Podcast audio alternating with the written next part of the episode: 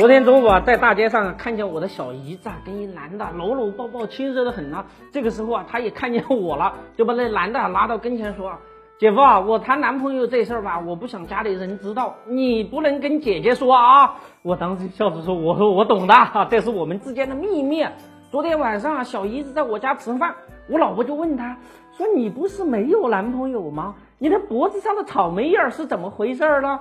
我的小姨子就看着我，很诡异的笑了一下，说：“姐，你就不要多问啦，这是我跟姐夫之间的秘密，这只是一个笑话啊。我们今天看一看二孩政策全面放开跟股市有什么秘密。”一大早接到一个哥们儿的电话，哥们儿说：“兄弟，我那个老爹疯了，我都这么大了，他昨天晚上居然告诉我还要给我生个小弟弟。”当时我就惊讶坏了，我说：“兄弟，你这个老爹思想有问题呀！他都那么大一把年纪了，他是可以满仓的，你老娘绝对会满仓踏空的。他最近是不是炒股票亏损的厉害，想玩一个重组概念什么的呀？”哥们儿当时就哭了。他老爹说了，生娃就像玩游戏一样，大号练废了，那就再申请个小号接着玩呗。二孩政策一放开，杜蕾斯就急了，苦逼的八零后会不会接着生二胎呢？那对中国股市又有什么样的影响呢？计划生育政策本就是一个权宜之计，让一代人承担国家计生的重任。现在人口红利消失的很厉害呀。国家改革的红利释放，那也需要一个过程呢。只有生娃来拉动内需是最快的。从单独政策放开到现在，并没有出现预期的那种婴儿潮啊，那就接着全面放开呗。在激情与荷尔蒙齐飞的夜晚，杜蕾斯急了，说：“生的越多，责任越大。”可是呀。婴幼儿类以及房地产类的上市公司老板们却在不断的测算：哎呀，这个股票一上涨，自己的财富会涨多少呢？哎呀妈呀，你这大家大业的！这是要发呀！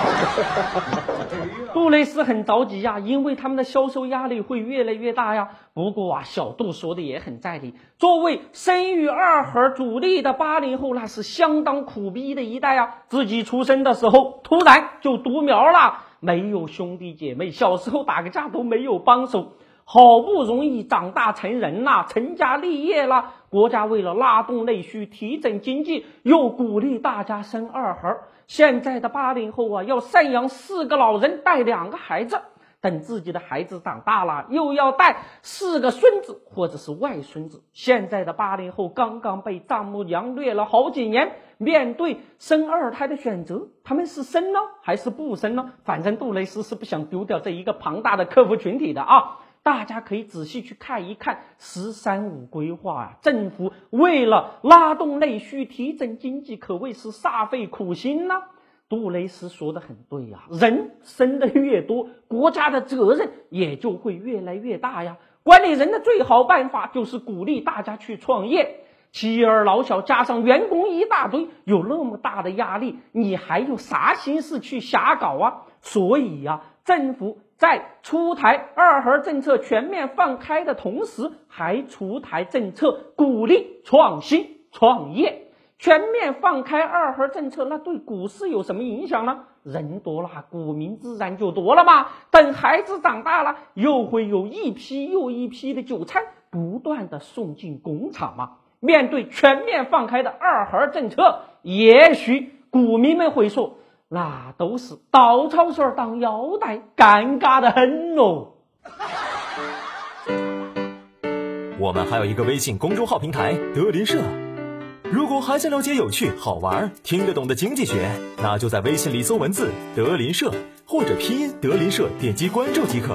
记住，不是德云社，是德林社，别设错了哟。